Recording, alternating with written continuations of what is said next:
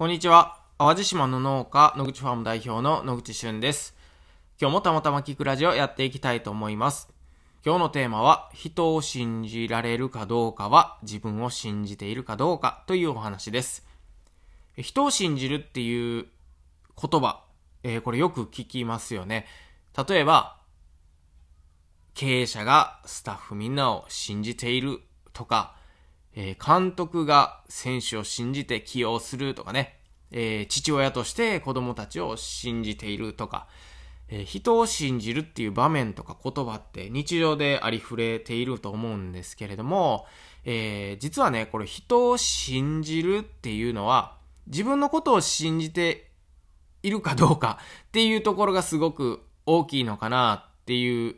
のを思いまして、え、今日はお話しさせていただきたいと思います。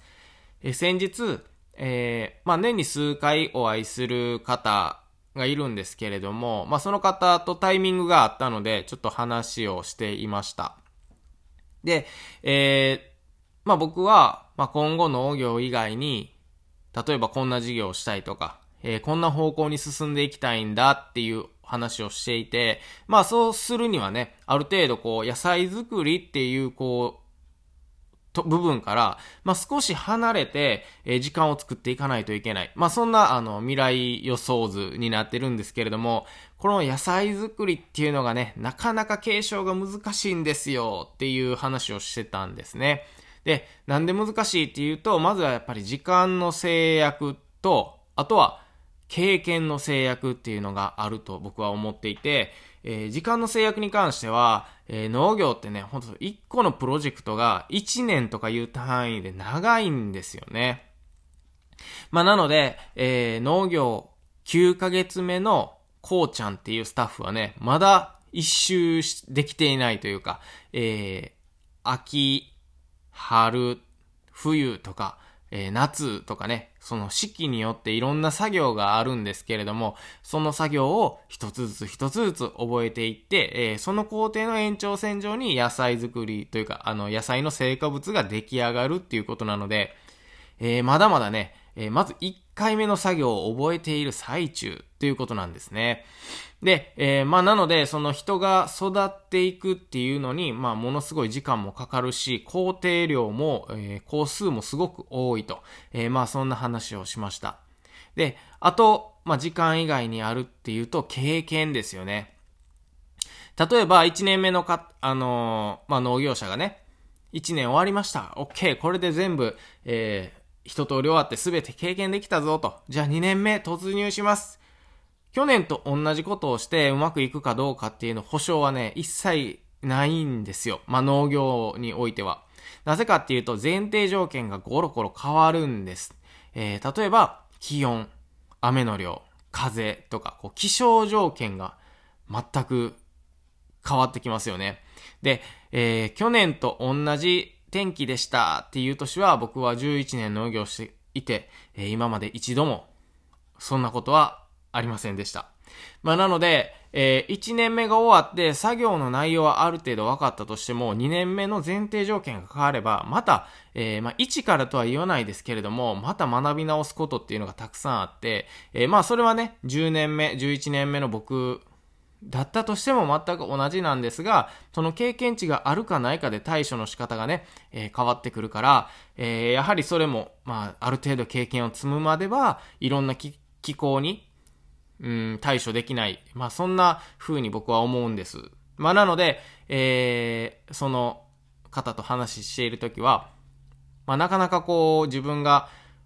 その野菜作りからあ少し距離を置いて自分のまた新たな事業とかにね踏み出すっていうのは、うん、まあ時間がかかるというかあのものすごいあのしんどい作業になってくるのかななんていう話をしてたんですよね。で、えー、まあその方は、えー、しゅんくんはじゃあスタッフを、あの、信じてますかっていう、まあそういうニュアンスでね、あの、話をしてくれたので、いや僕はもう全然信じてますよと。えー、信じてるけれども、そういう制約があるから、あの、もしかしてまだもうしばらく離れられない可能性はあると。えー、例えばパティもこうちゃんもほんま死ぬほど頑張ってくれてね、えー、まあ、今ですらもうこの二人がいるからこそ野口ファームっていうのは前進し続けられていると思っているんで、それはもちろん信じてはいるんですが、どうしてもこう時間を早送りなんていうのはできないので、えー、その、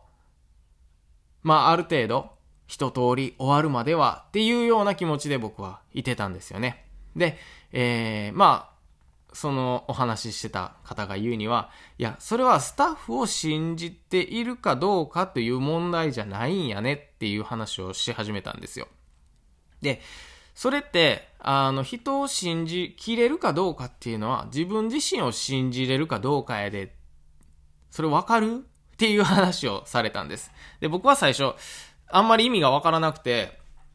人を信じれるかどうかは自分を信じてるかどうかってどういうことなんやろうみたいな。で、まあ自分を信じてるかどうかって言ったらなんかまあ信じきれてるような気がするんですけどねっていう話をしてたら、いやいや、それは全然信じきれてないんやでと。で、えー、自分が手放せない最大の理由は、自分がここまでえー、まあ10年、11年やってきて、えー、毎日パティやこうちゃんにね、えー、こうやっていけばいいよ、ああやっていけばいいよっていう、こう、日々の、まあ、コミュニケーションも含めて、まあ、伝えているものを信じきれてないんやと。まあ、なので、えー、経験があるとかないとかじゃなくて、えー、野口俊自身がね、自分がやってきたこととか、えー、こうちゃんとかパティに教えてきたこと自身を、えー、信じきれていたら、なんなら今までこんなにやってきたんだから、僕が言、伝えたんだからこの子たちは大丈夫っていう風にね、えー、伝える側の自分が自分を信じていれば、えー、そんなの時間的な制約も、えー、経験的な制約も関係ないと。彼らは彼らでちゃんと自分の、え役割を分かって前に進めるよっていう話を、まあ、してくださってね。えー、本当に最初全然意味わからなかったけど、なんかじわじわこう、負に落ちてきてですね、いや、もしかして、えー、僕はその経験とか時間の制約の、まあ、せいにしてというかね、まあそういう制約があるから僕はなかなか踏み出せないんだっていうね、えー、実はその裏返しとして、まあ僕の中の少し不安な部分とか、ちょっとこう、手放す、もしくは任せることへにことに、えー、ビビっているとかね、なんかそういう恐怖心みたいなのが、えー、あってね、その自分自身を信じられてないんじゃないかなと。なんかそんな風に思えてきたんですよ。で、意外と、その、人を信じるかどうかっていうのは、例えば僕が監督だったら、あ、僕はこんなに選手に伝えてきたと。だから、もう僕はやれることはやったから、この選手たちは絶対大丈夫やと。まあそんな風にして、えー、まず自分を信用してから人を信じる。もしくは自分を信用できたら、人なんて、えー、誰でも信用できちゃうというか、えー、ちょっとそれは言い過ぎなのかもしれないですけれども、あ、もう、そういうことなのかなってね、こう、じわじわ、あの、なんか納得感が出てきたなっていう感じなんですよ。まあ、なので、えっ、と、まあ僕はね、その時すごく思ったのは、ああ、そうかと。矢印っていうのは、なんかこう、人に向けることは多いんだけれども、やっぱり原因というか、えー、その信じきれない、手放しきれないとか、例えばそういった場合は、えー、必ず自分の方に何か原因があって、えー、手放しきれないとかっていう風になるんじゃないかなと、え思ったんですよ。まあなので、えこれはね、まあ、多分、えー、すぐ解決するとかそういうもんではないかもしれないですけれども、えー、まず一つの要素としてね、えー、自分が今までやってきたをし、やってきたことをね、え信じて認めてあげて、え彼らに託すと。えまあそういったことがすごく重要になってくるし、そうじゃないとうまくいかないのかなと思いました。ということで、え今日のお話はちょっと先日、えふ、ふ深い話になりますけれども、え気づいた、